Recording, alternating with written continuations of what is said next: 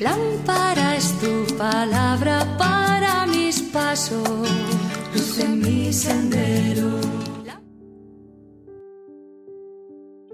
Del Evangelio según San Mateo capítulo 8 versículos del 5 al 11.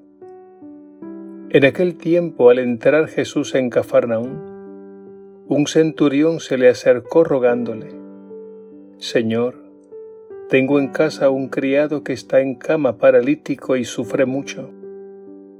Jesús le contestó, Yo voy a curarlo.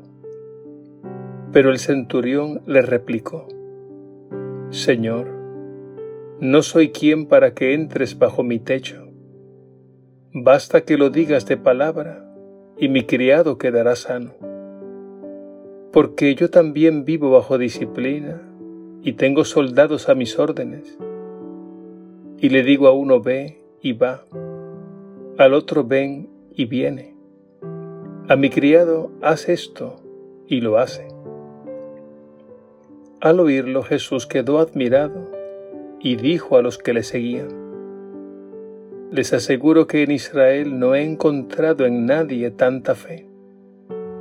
Les digo que vendrán muchos de oriente y occidente y se sentarán con Abraham, Isaac y Jacob en el reino de los cielos.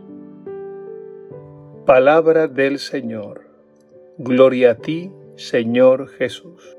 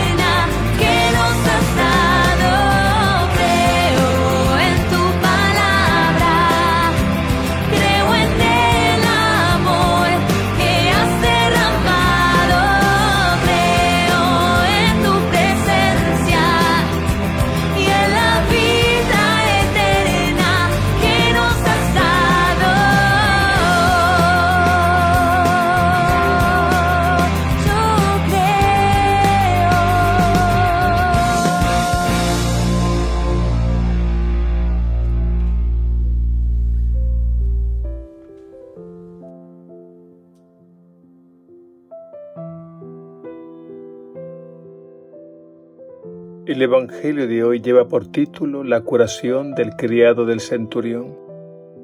Se trata de un soldado de alto rango que se acerca a Jesús para suplicarle por un criado que estaba en cama paralítico, sufriendo terriblemente.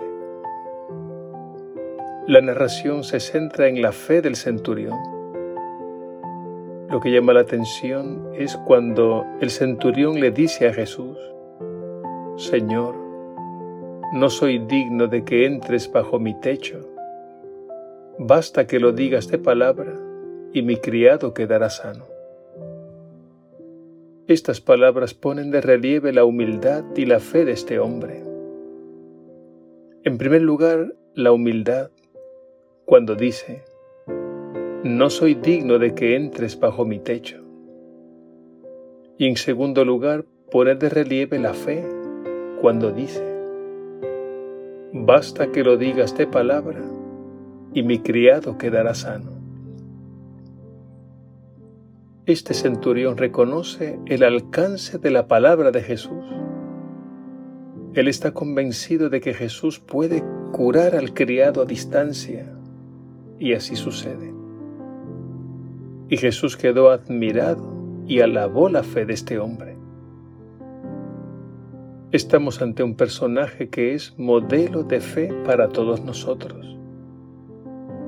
Él nos enseña que la fe consiste en confiar plenamente en Jesús y en su palabra, que ciertamente actuará eficazmente. Y el centurión hace una comparación interesante. Él tiene soldados bajo sus órdenes y cuando le dice a uno que vaya, va a otro que venga, viene, y a otro que haga esto y lo hace. Pues bien, Jesús tiene mucha más autoridad, porque Él es el Señor de la vida. Al final de este relato, les dice a los que le seguían que muchos vendrán de oriente y occidente y se sentarán a la mesa del reino de Dios. Estas palabras revelan el deseo de Dios de reunir a todos sus hijos, de cualquier nación, raza, lengua, en el banquete de su amor, que es el reino de Dios. Pidamos al Señor nos conceda la fe del centurión, una fe que se expresa en la confianza absoluta en Jesús. Y no olvidemos que la palabra de Jesús es siempre eficaz es lo que significa que curó al criado a distancia. Él también puede curarnos de todo aquello que nos esclaviza y hacernos vivir como verdaderos hijos de Dios.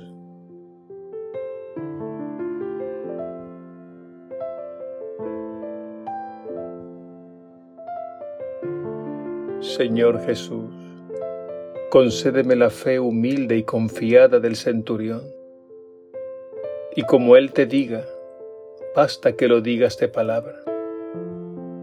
Haz que abra espacio en mi interior para acoger tu palabra salvadora, que es capaz de liberarme de todo lo que me ata y esclaviza.